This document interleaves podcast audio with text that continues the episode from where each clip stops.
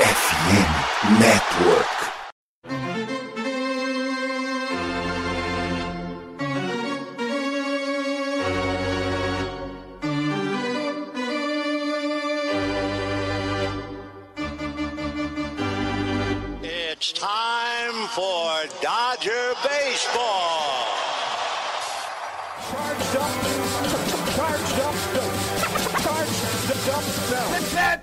Dodgers! Let's go! Another home run party. They, they just keep coming at you.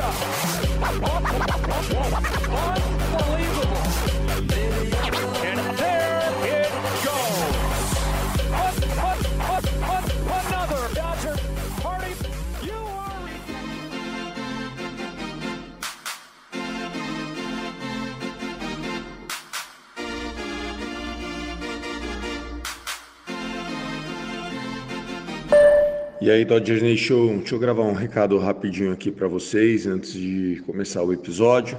Primeiramente, queria dizer que a gente gravou esse episódio na terça-feira, dia 17 de outubro, tá? E é importante a gente colocar isso em perspectiva, até porque quando a gente fala que o Fernandão vai viajar na sexta-feira, que ele vai acompanhar o Pan-Americano, tudo isso são eventos que agora, você olhando para trás, já aconteceu.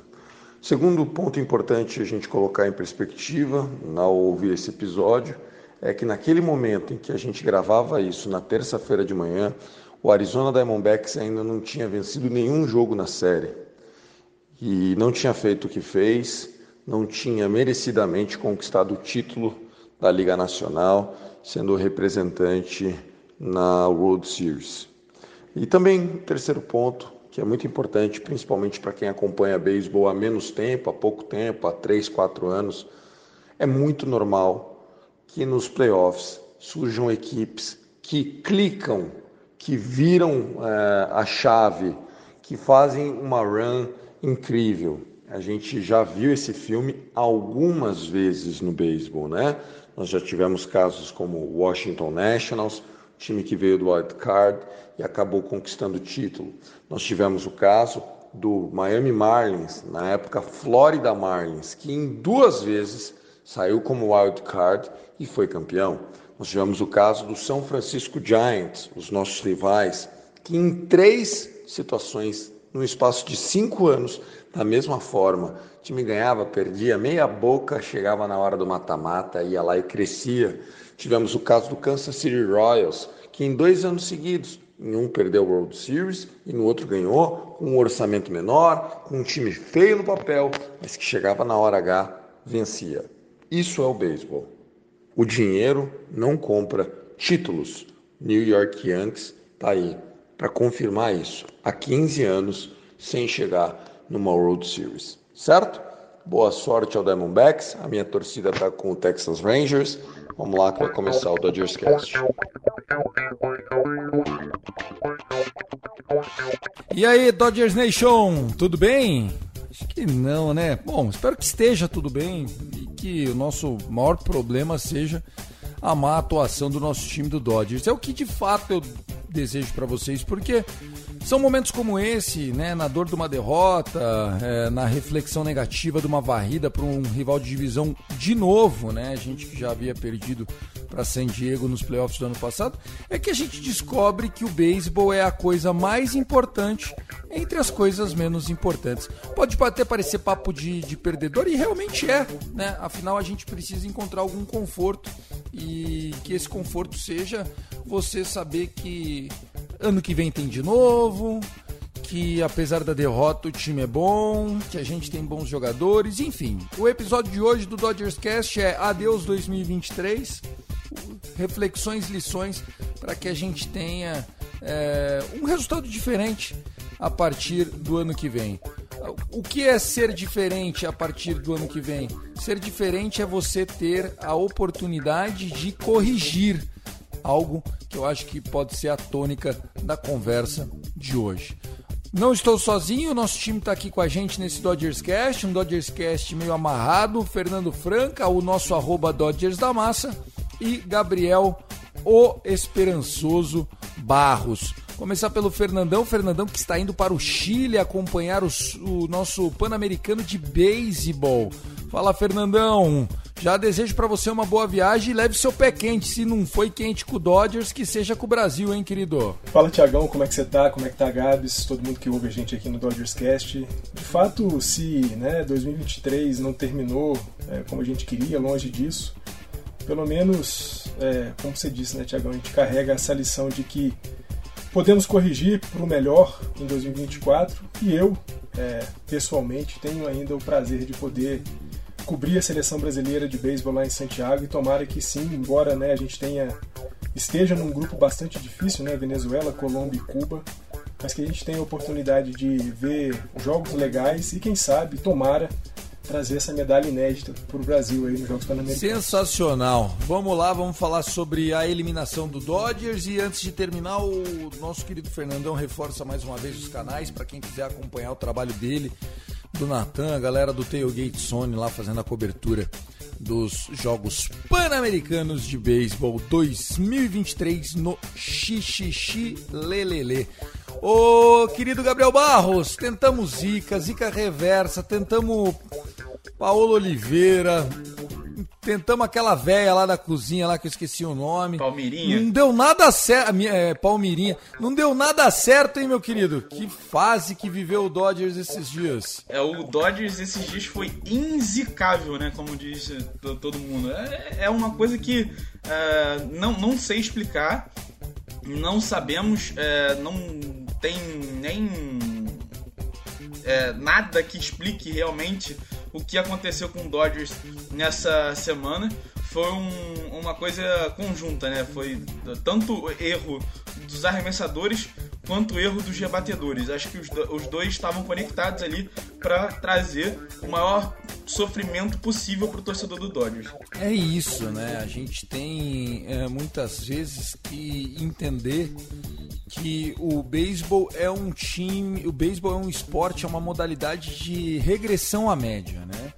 Se o seu time está ganhando 10 jogos seguidos, é muito provável que o próximo jogo seja uma derrota. Não porque ele seja bom ou porque ele seja ruim, é porque no beisebol a média, né, ela é muito presente. Seja a média de rebatidas, seja a média de eh, corridas cedidas, seja a média de stolen bases, né, bases roubadas, sempre a média será prevalente. E aí o que nós temos de que entender é, tivemos uma série de regressão à média.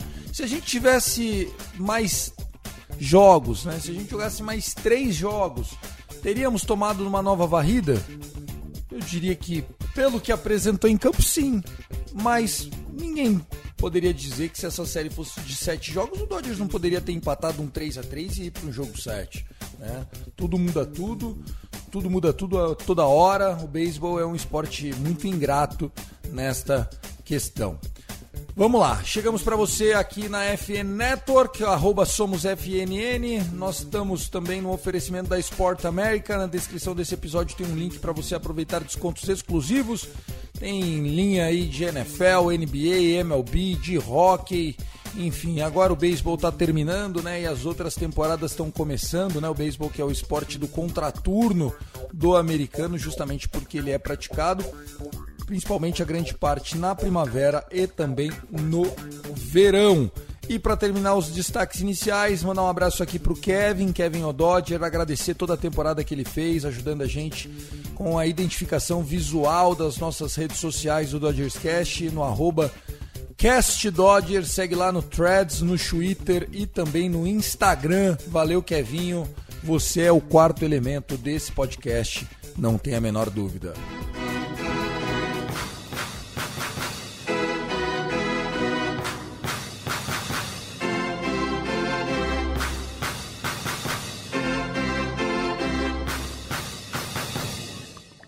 Senhores, não tem muito o que falar, hein? Se eu pudesse voltar no tempo e pudesse gravar um novo Dodgers Cast preview da série, eu não teria mudado uma palavra do que eu disse.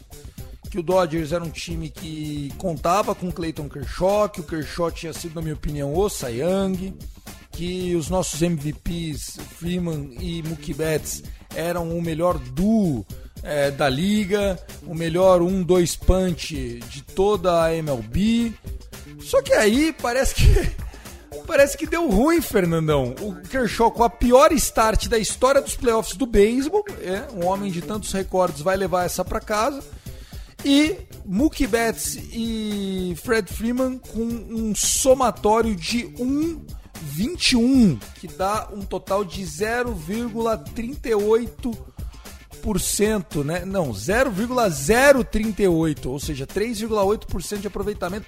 Que loucura! O que está acontecendo, Fernandão? Me acorda! É um pesadelo?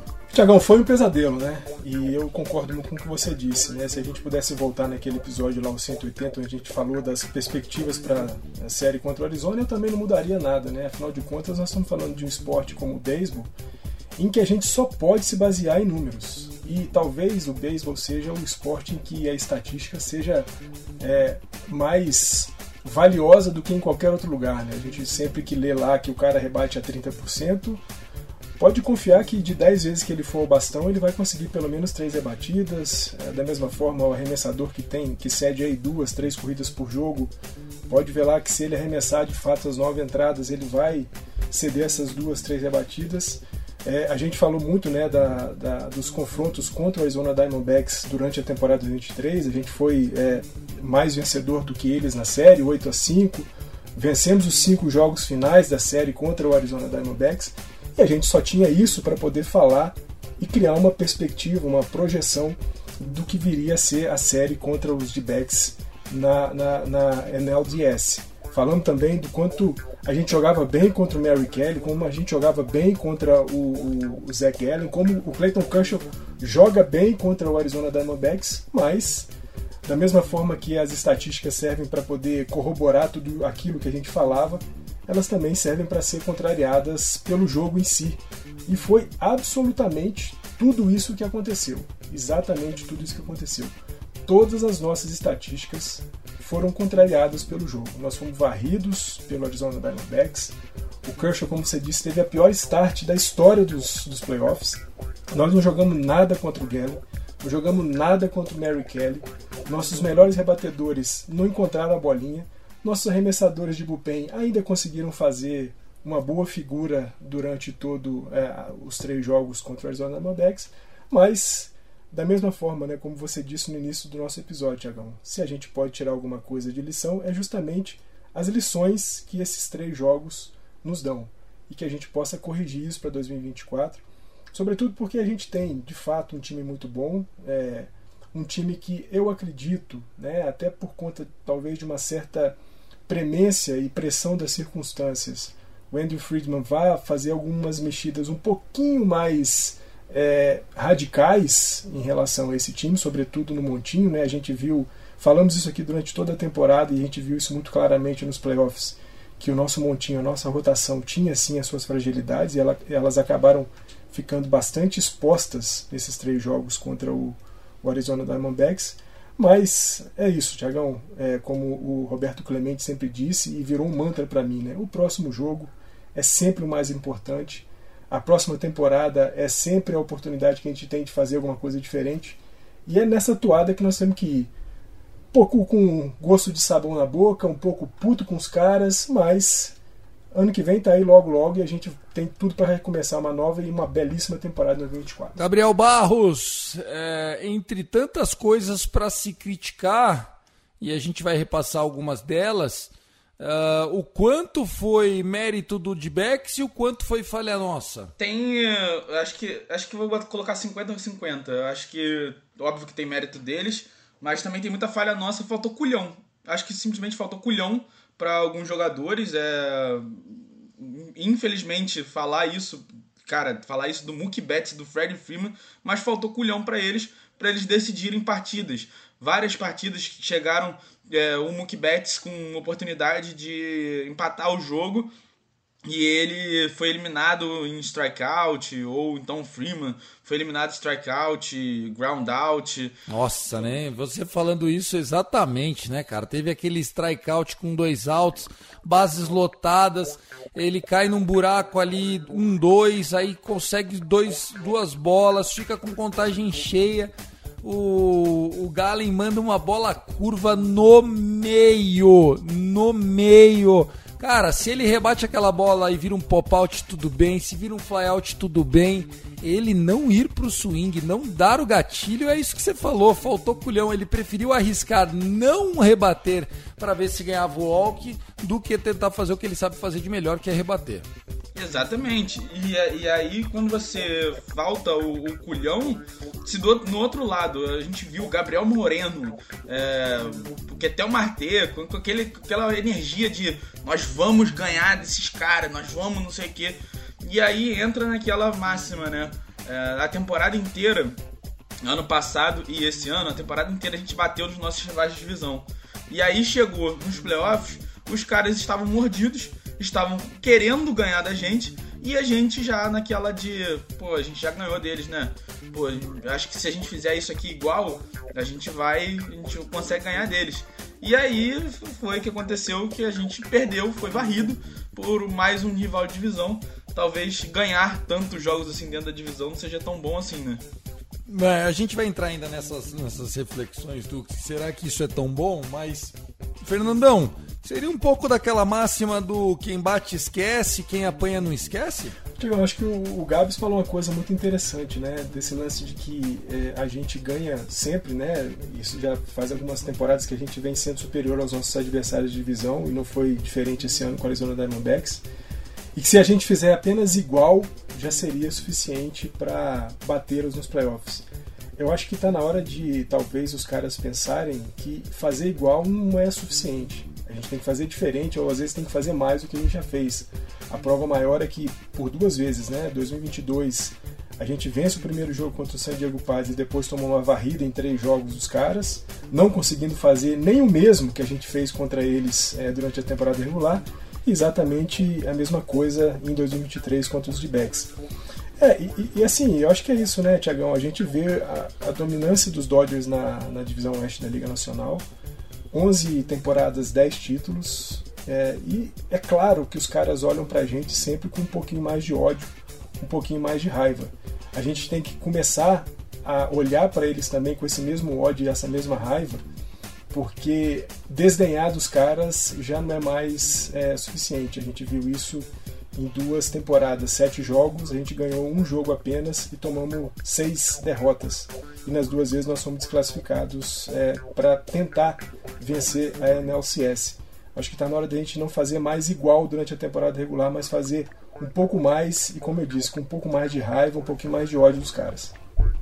Não é, tá aí. Então acho que a gente tá caminhando a história e eu quero aqui dizer, principalmente pro pessoal lá do grupo do WhatsApp, né? Eu li tanta coisa, algumas coisas que faziam sentido, algumas bobagens, mas enfim. O problema não é o que o Dodgers fez para chegar com o bye. O problema é como o Dodgers lidou com a série de cinco jogos depois do bye. E assim, é, eu vi muita teoria do, poxa, o time esfria, fica parado, isso é injusto tal. Vamos lá. Eu acho sim que a liga tem que tentar dar o melhor entretenimento para o público. Não tem que tentar ajudar nem o time A nem o time B, tem que dar o melhor entretenimento. E acho sim que se os playoffs começassem já na segunda-feira, com o card, segunda, terça e quarta, sem descanso, um diazinho de bye.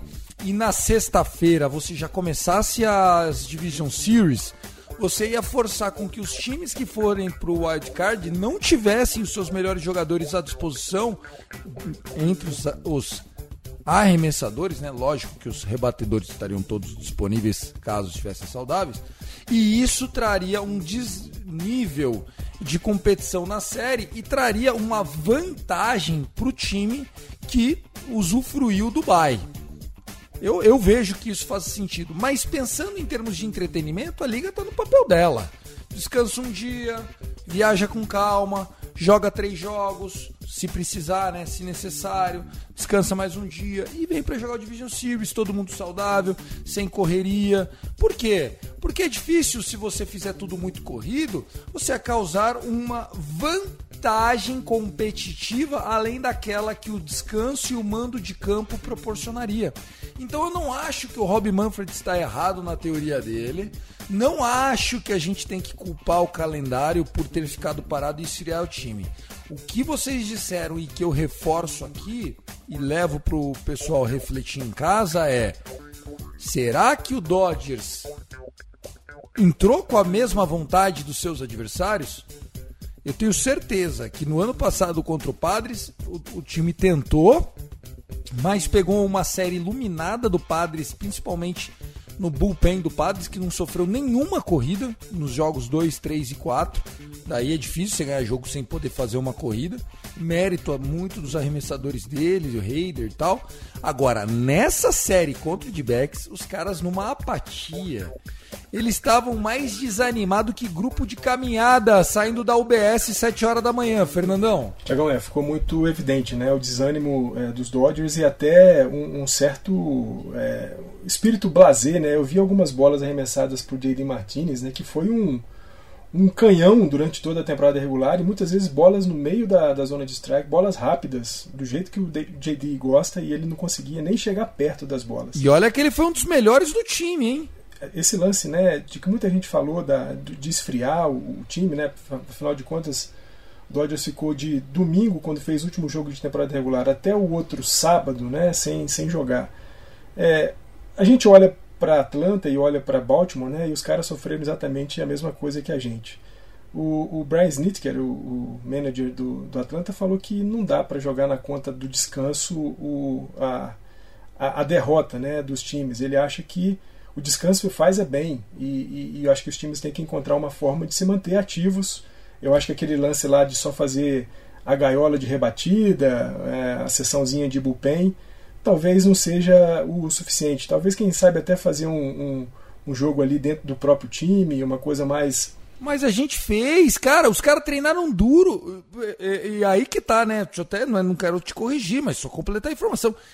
Parece que o Dodgers treinou super bem, entra squad, pegado, fizeram na provocando, sabe? O Dave Roberts cobrou os caras, vamos fazer diferente, mas não clicou, não clicou. Chegou na hora, parecia que a gente estava de férias. É, é, e é isso, assim, acho que a gente, de novo, né, não dá para jogar na conta desse, desse descanso. É claro que eu acho que ele tem uma, uma, certa influência, porque a gente sempre fala aqui, né, que o beisebol é um esporte de, de ritmo, né, um esporte automático, você tem que fazer aquilo todo dia para que aqueles movimentos entrem no seu corpo de maneira que eles se tornem automáticos. Mas ao mesmo tempo a gente sabe, né, depois de 162 jogos é, e, e, e os dois últimos meses de temporada para os Dodgers não foram fáceis, né? A gente chegou a ter um, um, mês de agosto com praticamente jogos todos os dias. O mês de setembro a gente tirou um pouquinho do pé, não fez uma campanha tão brilhante quanto em agosto, mas também teve muitos jogos é, sendo feitos. E nada melhor do que você ter, principalmente para os arremessadores, é um tempo maior de descanso, como aconteceu de domingo até sábado. E eu acho que também para os rebatedores, né? É, dá tempo de o cara, depois de dois dias ali um pouco mais relaxado, voltar a recobrar, mas eu acho que é, a gente vai acabar caindo no mesmo assunto que a gente caiu no tópico anterior. É, não basta mais para os Dodgers fazer o mesmo contra esses adversários de divisão em playoffs que a gente fez do, durante a temporada regular. Precisamos fazer um pouco mais, precisamos entrar com um pouco mais de, de. Como eu falei, tem que entrar com um pouco mais de raiva e ódio dos caras, porque os caras vêm acumulando essa raiva e esse ódio da gente já há 11 temporadas. Né? Então é bom a gente começar a se ligar um pouco mais nisso e como é, a gente falou, né, o time do Dodgers é, é muito bom. É, não tem o que a gente corrigir daqueles caras, exceto, claro, né, problemas vão sempre acontecer. A gente tinha uma fragilidade na, na, rotação titular, ela ficou evidente.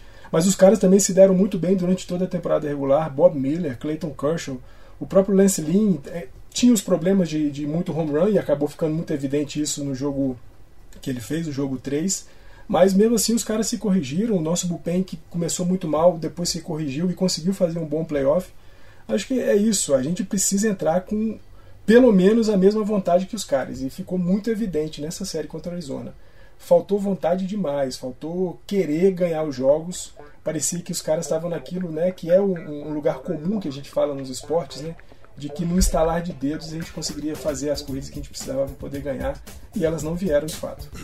A verdade é, a verdade é, a gente arremessou pior, não rebateu, e fomos amassados, né? Nos dois jogos em casa, tanto um ou dois, quando a gente foi pro, pro bastão, o jogo já estava perdido, basicamente, né? No jogo 1, um, com certeza, e no jogo 2, 3 a 0 é, no jogo 1, isso aí com certeza já tava, tava 6 a 0 7 a 0 quando a gente foi para pro bastão pela primeira vez pela segunda vez. É, realmente, o primeiro jogo é aquilo. Acho que foi muito mais um, um jogo um jogo aleatório, né? Um jogo que não aconteceria em, se a gente fosse botar 100 oportunidades, aconteceria uma, duas vezes. É, Exato mas, mas a questão do, do jogo 2 e 3 faltou vontade. Acho que o primeiro, o primeiro jogo, depois do Tivemos chance, né? No jogo 2 a gente teve muita chance. No jogo 3 eu acho que a gente nem teve tanta chance, porque tava apertado até o Lance sentar na farofa. Agora, tem aquela teoria do caos, Barros, o quanto James Altman contribuiu é, errando aquela primeira out lá, uma, uma line out que ele, sei lá, ele tentou dar o pulinho do Bambi ali. Não sei o que ele tentou fazer. O que, que ele tentou fazer? Bom, enfim. A verdade é, a perninha deu uma tremida na estreia, né? É, mas a gente sabia que poderia acontecer isso, né? A gente sabia que, que poderia acontecer, pesar pro Altman uh, uma possível pós-temporada e realmente deve ter pesado. Agora, é, não pode. Os jogadores experientes desse time que tem que olhar para todo mundo e falar assim: olha só, aconteceu isso. A gente vai deixar isso afetar o, no, o resto do nosso jogo ou a gente vai jogar uh, o nosso beisebol a partir de agora. E aí entra nesse caso o Fred Freeman, o Mookie Betts, o Jason Hayward, o J.J. Martinez, e parece que esses caras estavam tão desconfortáveis com a pós-temporada quanto o James Altman. Então faltou vontade, faltou é, um pouco de é, confortabilidade em relação à a, experiência mesmo, a, a, coisa de, ó, calma, vai dar tudo certo, vai ficar tudo certo. É, por mais que tenha dado tudo errado no jogo 1, poderia ter dado tudo certo no jogo 2 e no jogo 3 se eles, esses caras quisessem, mas parecia que eles não queriam tanto, eles estavam mais confortáveis é, com, com um resultado negativo do que com vontade de conseguir o resultado positivo. Parecia que a qualquer momento, como o Fernandão disse, qualquer momento eles iam resolver e eles estavam confortáveis com isso. Fernandão, James Altman, qual foi a responsabilidade dele? Porque assim, eu vi uma galera falando: ah, o James Altman jogou o Kershaw embaixo do, do ônibus e tal. Cara, se a gente tivesse sofrido duas corridas, até acho que seria, né? Mas tomando seis corridas, desculpa, quem se jogou embaixo do ônibus foi o Kershaw. Fato, fato. Aliás, é, enfim, eu até acho que a gente com essa com essa atuação do Kershaw aí, ele tem dois caminhos. Ou volta para mais um ano com o Dodgers, ou vai aposentar. É, não vejo ele indo embora e o último jogo da carreira dele antes de jogar por outro time sendo essa desgraça aí que aconteceu. Mas que o Altman sentiu e que o Corey Bellinger não, não teria deixado essa bolinha cair é fato. Só esse lance valeu os 17 milhões que a gente economizou do Bellinger, Fernandão? Tiagão, é, longe de a gente querer encontrar aqui nossos bodes expiatórios, né? E, e fazer isso com um cara que está tendo a sua primeira temporada como titular de uma posição, como é o caso do James Altman. É, é claro que a gente sabe o quanto que um, um jogo de playoff ele pesa para um, um, novato, é, embora a gente esteja vendo alguns novatos aí em outros times fazendo miséria, mas o nosso novato, James Altman, também o Bob Miller, né, não conseguiram desempenhar o papel que eles vinham desempenhando durante a temporada regular. É, eu não vou jogar tudo nas costas do Altman, até porque, como você disse, né, nós estamos falando de um novato no campo central é, externo, mas estava falando de um cara que está desde 2008 na liga arremessando pelo Los Angeles Dodgers, que é o Clayton Kershaw. É claro que um erro ele é, pode ali no primeiro momento desestabilizar, mas naquele momento do jogo era apenas uma rebatida simples que se transformou numa rebatida dupla por conta do erro do, do James Altman. Longe de isso, pelo menos eu acredito, né, para um cara que tem 15 anos de liga nas costas, longe disso ser um fator para que ele se destabilizasse completamente no jogo. Né? Eu fiquei muito decepcionado com o James Altman. Eu acho que é, não precisava, aquilo ali era muito simples de fazer e aí ali mostrou bastante o quanto que ele estava tremendo para poder jogar as partidas, tanto é que depois na partida 3 ele nem entra, né? Acaba se fazendo ali uma movimentação com o Kike Hernandes, que não fazia sentido nenhum, né? Porque o Kike Hernandes entra para jogar justamente contra canhotos. E em momento nenhum o, o time do, do D-Backs começou um jogo com algum arremessador canhoto. É, e aí a gente vê claramente que a entrada do Kike Hernandes no lugar do James Altman é porque o, o James Altman não estava suportando a pressão, mas também ao mesmo tempo, e aí é claro, é muito é, duro falar assim do, do Clayton Kershaw, não fazia nenhum sentido, né? Por conta de um erro de um, de um novato no primeiro terço, no primeiro terço da primeira entrada, você depois simplesmente desabar, né? Em um terço de entrada você ceder seis corridas. É, não faz nenhum sentido para um cara, como eu disse, que tem 15 anos de Major League nas costas, reagir dessa forma depois de um erro que era o primeiro erro no primeiro jogo da primeira série de playoff que a gente estava jogando. Eu acho que é, atribuir as seis corridas que o Clayton Kershaw cedeu ao erro do, do James Altman é sufocar demais o James Altman, sem, claro, deixar de dizer que ele também tem a sua parcela de culpa, mas está longe de ser o culpado das seis corridas que o Clayton Kershaw cedeu. Vamos lá, senhores, falar um pouquinho é, dos bodes expiatórios, né? Porque eu acho que é isso. O episódio de hoje é isso. Né? Para falar, projetar o. Ah, e o Otani! Amigão, vai ter episódio para falar disso. Aqui a gente só está terminando de amarrar o nosso série a série. Bodes expiatórios para a gente refletir. Se vocês querem, é, qual é o futuro no médio e longo prazo que a gente tem deles? Vamos lá. Infelizmente, é, o Lance Lynn entregou um jogo fora, o jogo 3. É, o quanto foi culpa dele, o quanto foi culpa do Dave Roberts de segurar e você usaria o option 15 milhões dele para 2024? Barros, começa por você. É, eu não acho que foi. Eu, eu não consigo colocar muita culpa nele nem no Dave Roberts. Acho que é, é, é, é um momento do jogo que já tava. momento da série que já tava. A gente já tava segurando demais é, as pontas.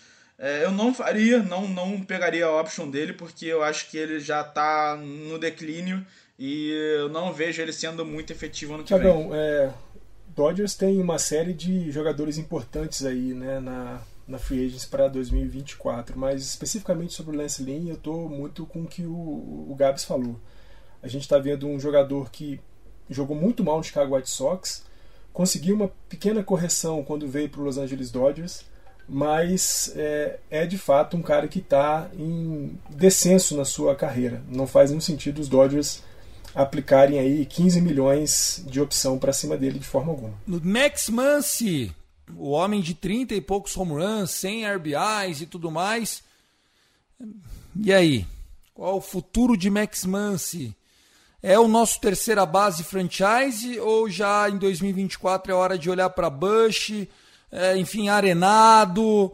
Uh, sei lá, o que, que você está pensando, Barros? É, eu estou pensando no, no Vargas, né? Eu acho que por mais que ele tenha subido aí como segunda base, é, ele, para mim, ele pode ser o terceira base titular do Dodgers no futuro, ou até mesmo o Bush, como você, como você me falou. Eu não renovaria com o Max Muncy, não. Tiago, eu tô nessa também, né? É claro que é difícil falar do, do, do Muncy, né? A gente olha para ele, quando a gente vê as médias de rebatida dele nos Dodgers, sempre muito baixas, mas quando a gente olha para home runs e, e, corridas impulsionadas, a gente vê sempre uma temporada acima de 30 home runs e essa temporada ele teve mais de 100 corridas impulsionadas.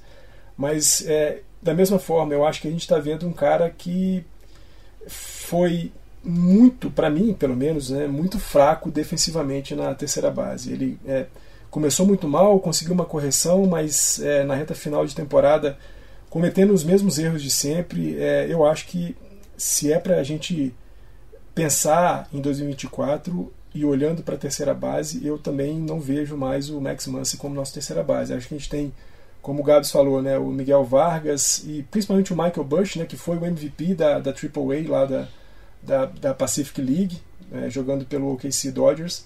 Eu acho que, como a gente deu um everyday player né, para o James Altman lá no center field, eu acho que a gente pode começar a pensar no Michael Bush como nosso terceira base de todos os dias. Perfeito. Acho que outra, é, enfim, outra a questão que a gente tem que levantar ainda sobre os rebatedores é Jason Hayward. Acho que, assim como todo time, fez uma série horrorosa.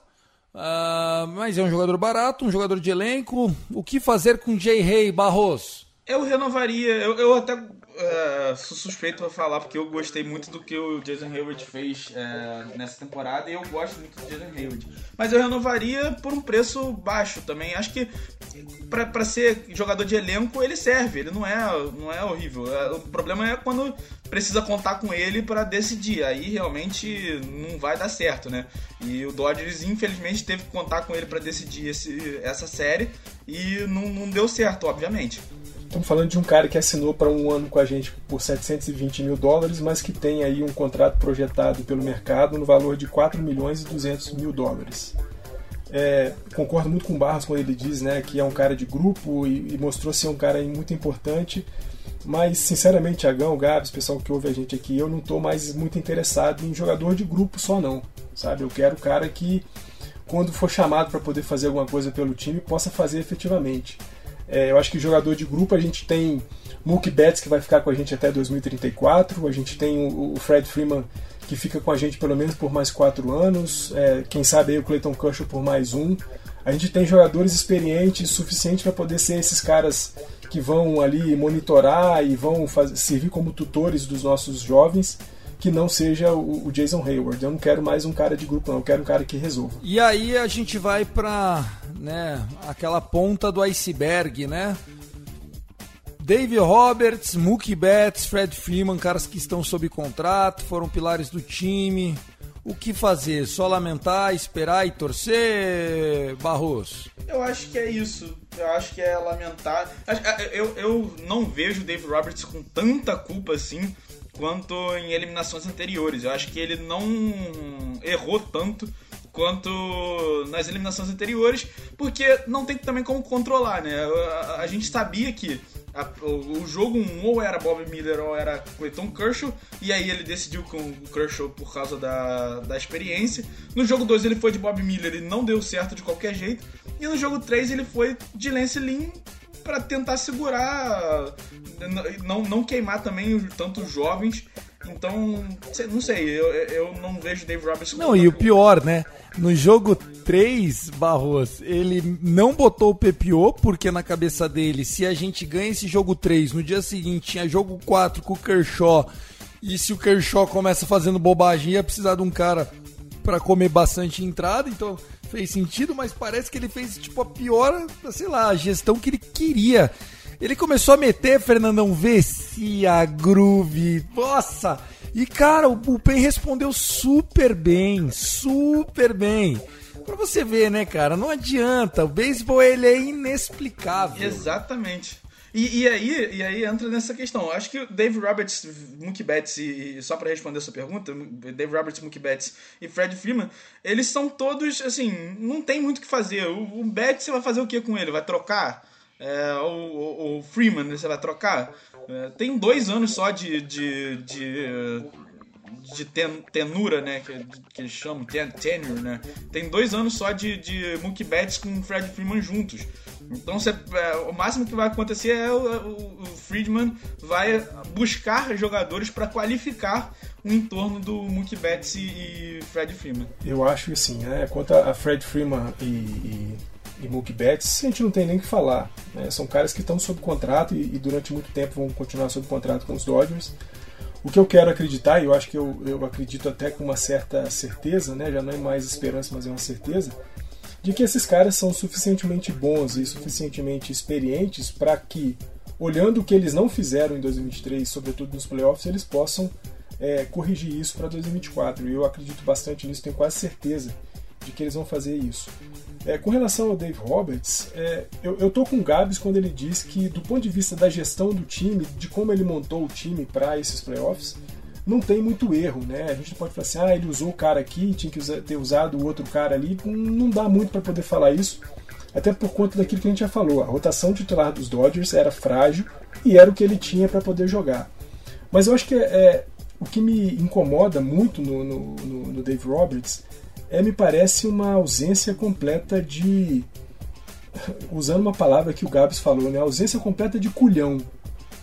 De um cara que depois de ver o time tomar seis corridas com um terço de, de, de entrada, depois do jogo ele chegar lá no vestiário, dar uma porrada na mesa e falar: Meus amigos, vocês estão pensando que vocês estão jogando onde? Vocês estão fazendo o quê?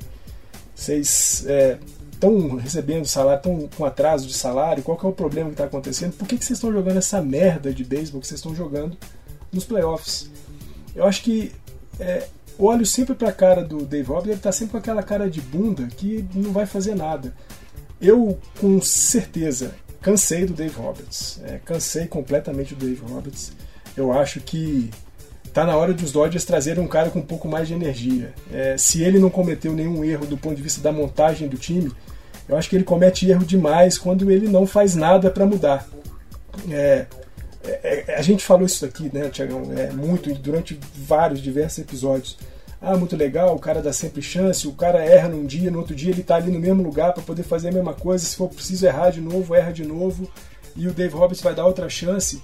Mas não sei, é, eu acho que tudo bem, numa temporada de 162 jogos, você pode até engolir alguns erros, pode até engolir alguns jogos ruins dos caras, porque afinal de contas você tem muitos jogos para se recuperar. Mas quando você está num playoff e vê a lástima que foi o jogo 1 né, dos Dodgers contra os D-backs, você precisa dar um tapa na mesa e dar uns gritos. E eu não vejo o Dave Roberts capaz de fazer esse tipo de coisa. E sinceramente, cansei, cansei demais do Dave Roberts. Está na hora de a gente mudar o rumo das coisas. Infelizmente a gente tem um cara que vai ficar por mais dois anos, né, mais três anos com os Dodgers, ele acaba o contrato esse ano. O próximo ano começa uma nova gestão de três anos de contrato do, com o Clayton, com o Dave Roberts. Mas sinceramente, 2024 ter que engolir a cara de bunda do Dave Roberts de novo vai ser brabo. Tá. Se a gente não tivesse dado uma pistoladinha no Dave Roberts num ano de eliminação, não ia ser Dodgers Cast, né? Bom, é, eu, cara, entendo gênero, número e grau todos os lados dessa moeda. É, primeiro, Fred Freeman é genial, jogador geracional, ao pro, não tem como você achar que uma série de cinco jogos, onde foi uma varrida de três, pode definir o futuro e a saída dele. Então tem que ficar. Mookie Betts é o jogador mais extraordinário que vestiu a camisa do Dodgers nos últimos 20 anos e graças a ele também. Isso, pessoal, tô falando temos posição de ataque, tá? O Kershaw é o jogador mais extraordinário que eu já vi com a camisa do Dodgers, mas o Mookie Betts talentoso, extraordinário, completo, líder, tal. E ele tem contrato por mais nove anos. Então, goste dele, não goste dele, é, o contrato dele é introcável, a idade dele também não permite isso. É um jogador que vai quebrar muitos recordes com a camisa do Dodgers, então já foi. Sobre o Dave Roberts, eu acho que o management dele no jogo 2, ofensivo, colocando os pinch hitters, foi perfeito, salvo quando ele meteu o Austin Barnes. Né? Quando ele tirou. Quem que ele tirou? Ele tirou algum canhoto para botar o Austin Barnes. Alguém lembra? Eu não sei se foi o Conten Wong. Alguma coisa ele fez ali que ele botou o Barnes. E ali, meu, desculpa, você confia num cara que tá rebatendo 150, num clutch situation, desculpa. É, não entendi. Mas assim, cara, eu achei que, como disse o Barros, é, ele fez. Não foi culpa dele nesse caso, concordo. Eu acho que a hora que ele tomou o back-to-back, to-back home run, que ele tomou o terceiro home run seguido eu teria entrado no montinho, falado, amigão, desculpa, valeu, e ele tomou mais um home run. Ah, Tiagão, mas a gente perderia do mesmo jeito. Tudo bem, tudo bem. Mas aquele quarto home run que ainda aconteceu depois dele ser revisto, né? Porque teve o home run validado, o VAR tirou e ele tomou de novo. Resumindo, ele tomou cinco home runs. Cinco no mesmo inning. Ali eu achei que ele prevaricou, uma palavra aí de que você foge da sua responsabilidade. É, sobre o temperamento dele, eu acho que o temperamento dele é ótimo na condução de crises, mas realmente faz é, um pouquinho de falta quando a gente precisa ter um, um, um, momento de vamos jogar mais, pô, vamos jogar mais bola. Agora, é, é duro você entrar num, num, num, num, vestiário como o do Dodgers e bater, a, a, socar a porta, falar, porra, seus magros, faz igual o Neto, sabe, Barroso? Não vai dar! Seus pés de rato! Não tem como o Dave Roberts fazer isso nesse time, desculpa, não tem. Sabe, é um time muito tarimbado, um time que já ganhou tudo, um time feito por ou é molecada ou é jogador já milionário. Então, assim, eu não vejo um, um cenário, né, é, que a gente te, esteja melhor sem o Roberts do que com o Roberts. É, eu sei que às vezes falta ele ser mais um pouquinho de Ozzy Gillen, é isso que você quer, né, Fernandão? Aquele cara que vai dar tapa na cara do jogador, vai sair na mão com o outro, é meio que isso que tá faltando, né? É, eu acho que, claro, sair na mão, claro que não, né, Tiagão? Nem, nem tapa, nada disso, mas acho que, assim, você precisa de, em certa medida, mexer com um pouco do, com o brilho dos caras, né? É, não dá para você olhar para um time como os Dodgers, que fez o que fez e que faz o que faz já há tantas temporadas consecutivas, né? Quanto tempo tem que a gente só ganha 100 ou mais jogos em temporada regular? Quanto tempo tem que a gente ganha absolutamente todas as séries anuais contra os nossos rivais de divisão? O quanto que a gente consegue ser superior a times como Atlanta Braves, como Philadelphia Phillies, é, é Chicago Cubs e outros times aí da, da Liga Nacional? E aí de repente você vê um jogo horroroso, né? O jogo 1 ele foi absurdamente horroroso. E você não ser capaz de falar assim, beleza pessoal, tomamos essa pancada aqui agora, mas e aí? O que, que vocês vão oferecer pro time e pra torcida no próximo jogo? Vai ser a mesma coisa de hoje? Se for a mesma coisa de hoje, vocês vão todo mundo tomar no meio do. Senão, a gente vai perder como perdeu, entendeu? Eu acho que precisa desse cara que de vez em quando fala, meu amigo, Beleza, ótimo seus, suas 100 corridas impulsionadas, seus 30 home runs, mas e aí? O que, que vai ser no jogo 2? É, o, o Fernandão não, não tá de todo errado, não. Mas é, eu concordo mais com você. Acho que, acho que com o Dave Roberts tá ruim, mas sem o Dave Roberts vai estar tá muito pior.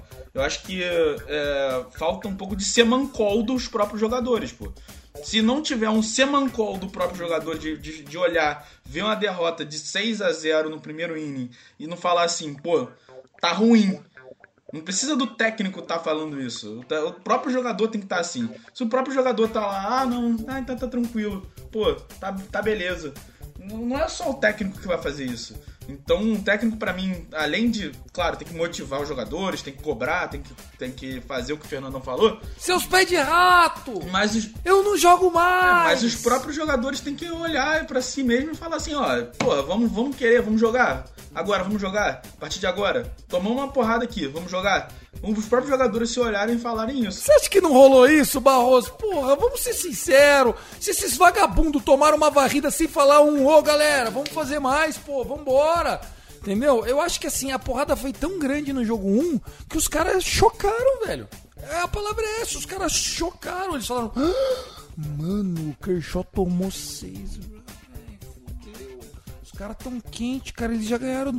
A gente ficou com medinho. É triste falar isso, mas a gente ficou com medo, velho. A gente não entrou em campo, cara. Fato, fato.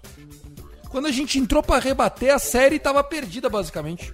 Sei lá, o sentimento é esse. Posso estar tá exagerando. E estou. É, óbvio. não sei. Também, eu, eu, também não sei. Eu prefiro. A gente tá aqui só para fazer teorias da conspiração. É, exato. Fala. Nem aqui a gente queria estar, tá, né? Pois é. Só pra, só pois é. A gente queria estar, tá, a gente queria estar tá falando sobre a série contra o contra o Phillies e, Phillies. e aí a gente tá falando sobre será que o, o time tem mesmo esse culhão todo? Bom, vambora. Pra gente amarrar então, Fernandão, boa viagem, reforça os canais aí do Tailgate Zone. E você voltando em novembro, primeiro episódio que a gente vai ser é quem fica e quem vai embora. Vamos juntar eu, você e o Barros nós vamos ler o roster inteiro do Dodgers, os 40 jogadores lá, e nós vamos decidir, nós vamos decidir, para ver se o Andrew Friedman aceita as nossas sugestões, quem fica e quem vaza. Pode ser? Divulga aí os canais, boa viagem e traga a classificação do Brasil para nós. Pelo menos ir pro mata-mata já tá show. Ah, sem dúvida, Tiagão. Vamos sim. É, tá combinado já esse episódio de novembro. E vai ser sempre um episódio muito legal, essa coisa de. Quando a gente não é dono do dinheiro, né, Tiagão? Mexer com o dinheiro dos outros é sempre uma maravilha, é sempre mais tranquilo. Mas pessoal que estiver né, interessado de conhecer né, como é que vai ser a campanha do Brasil lá no Pan-Americano de Santiago, no Chile, a partir do dia 19 de outubro, é, próxima quinta-feira, O jogo do Brasil já começa ali às três e meia da tarde contra a Venezuela. Quiser acompanhar tudo lá pelo Tailgate Zone, no Twitter é o arroba tailgatezone BR, no Facebook e no Instagram é o arroba tailgatezone e também tem lá no Twitter o arroba onde a gente vai falar muito de Pan-Americano e sobretudo vamos falar muito do que a seleção brasileira de beisebol é, fizer por lá. Um abraço para todos, sempre, absolutamente sempre, Let's Go Dodgers! Exatamente. Isso que não pode, né? Não pode esquecer, né, cara? A gente está aqui, é, não é para ser o dono da verdade. Você tá ouvindo aí, não é porque você quer ter uma aula sobre beisebol, mas a verdade é, nós somos apaixonados pelo mesmo caminho e todo mundo aqui quer a mesma coisa, né? A gente quer o sucesso do time. Barros, só vou te ver depois da final da Libertas, então Boa sorte para Herman Cano e seus capangas, querido. Que seja um dia histórico. É, eu confesso que estaria torcendo para o Boca Juniors se não fosse Vossa Excelência. E aí, vamos deixar o meninão ganhar uma Libertas, que é bom demais o sentimento, viu, querido? Pô, valeu. E ontem eu consegui o ingresso, né, da, da, da final. Então, eu vou estar presente lá no, no Maracanã. Então, é, mas. Você vai ver que daqui a 40 anos vai ter 180 mil pessoas falando que estava nesse jogo, né? Aí você vai falar assim, mas como? É, amigo, acontece isso em jogos históricos. Gols do Neymar, ninguém perdeu nenhum na arquibancada, viu? Sei porque eu tava e se coubesse tudo que eles falam da Vila, a Vila era o maior estádio do planeta. É, não, isso é verdade. É, todo mundo, todo mundo tava no, no jogo. Ah, não, tá, eu tava lá. Eu tava lá, eu tava lá, é, exatamente. É, é. Eu, é, eu, pelo menos, vou poder falar que eu fui a todos os jogos no, do Fluminense no Maracanã e ainda fui em dois fora de casa nessa campanha histórica aí. Então vamos, vamos ver aí. Espero que dê tudo certo. E divulga o seu basquete underline pelo mundo, que eu sei que você tá fazendo um trampo bacana também, querido. É, é, eu tô lá no Instagram, basquete underline pelo mundo. Minha voz agora começou a falhar, não sei porquê. É... Na Twitch, Mas na eu tô lá no Twitch, como Instagram. é é? É Young Barros? Na- no, no, twi- no Twitter, Young Barros Zero. É, inclusive eu consegui o meu verificado agora, né? Tô, tô fazendo pra fazer um trabalho bem mais é, bem mais qualificado, bem, bem melhor pra todo mundo. Perfeito. Consegue o verificado pro Dodgers Cash também. Depois vou te procurar aí. E é isso, senhores. Eu também vou ficando por aqui. Muito obrigado. É, nós tivemos ao longo da temporada um caminho bem legal nesse ano de 2023. Obrigado, Fernandão, por estar comigo em todo esse momento. Obrigado, Gabriel, por estar comigo em todo esse momento. É, foi uma temporada que foi muito gostosa de acompanhar. Foi uma temporada que a gente realmente fez a, a, a lição de casa, que a gente trouxe é, uma oportunidade de falar sobre o Dodgers e é, nós tivemos exatamente com esse episódio de hoje 31 episódios na temporada. Né? Então, assim, pô, foi uma temporada que a gente conseguiu dar um retorno para vocês, acompanhar, contamos essas histórias. O primeiro episódio da temporada, sabe quem foi a capa, Fernandão? Fred Freeman? Não. Sabe quem foi a capa, ô Barros? Dave Roberts. Thompson.